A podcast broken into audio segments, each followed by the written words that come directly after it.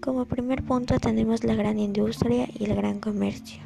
Esto fue muy importante porque la invención y el perfeccionamiento de la máquina cambiaron la situación económica y social de las naciones, ya que solo la clase social adinerada era la que poseía de capital para mecanizar las fábricas. Las ciudades doblaron el número de sus habitantes y el centro urbano fue rodeado por suburbios donde vivían los obreros, es decir, el proletariado.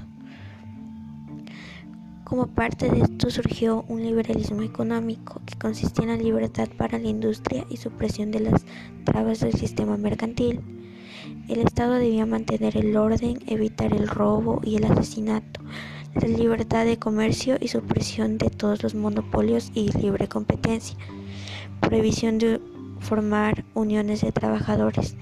Las grandes potencias como Inglaterra, Francia, Alemania y Estados Unidos aplicaron el sistema liberal. La situación resultó intolerable para el proletariado, porque tenían que cumplir con largas jornadas de trabajo sin descanso ni beneficios, eran en condiciones que no eran humanas. Entre estos trabajadores había mujeres y niños.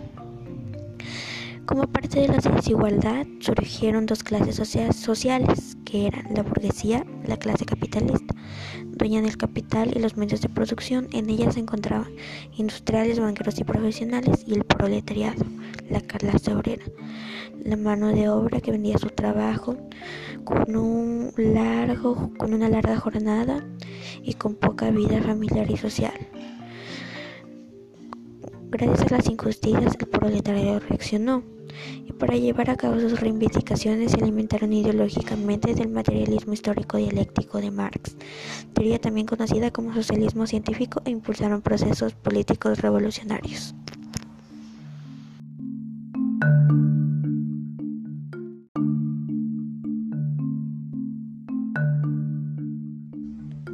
Como segundo punto tenemos el materialismo dialéctico.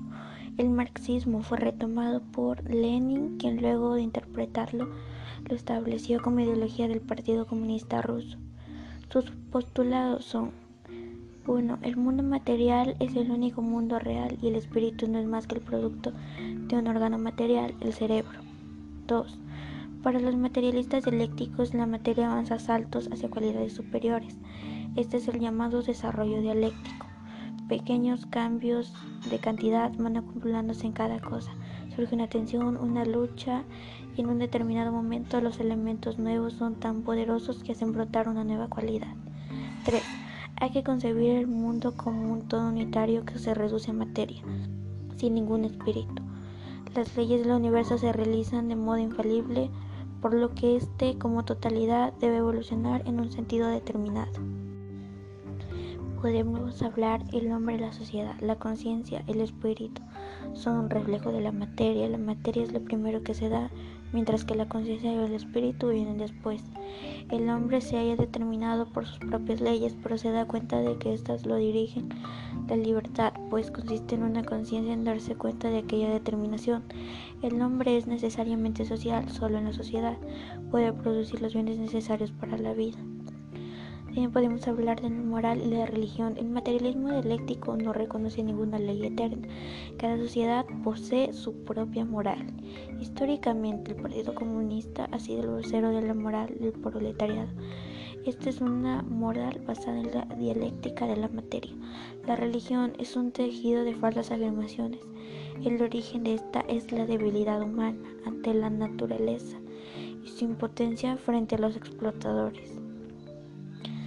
Dios habrá sido imaginado para, proyectar en él todos los deseos de justicia y libertad que se prometen en el más allá.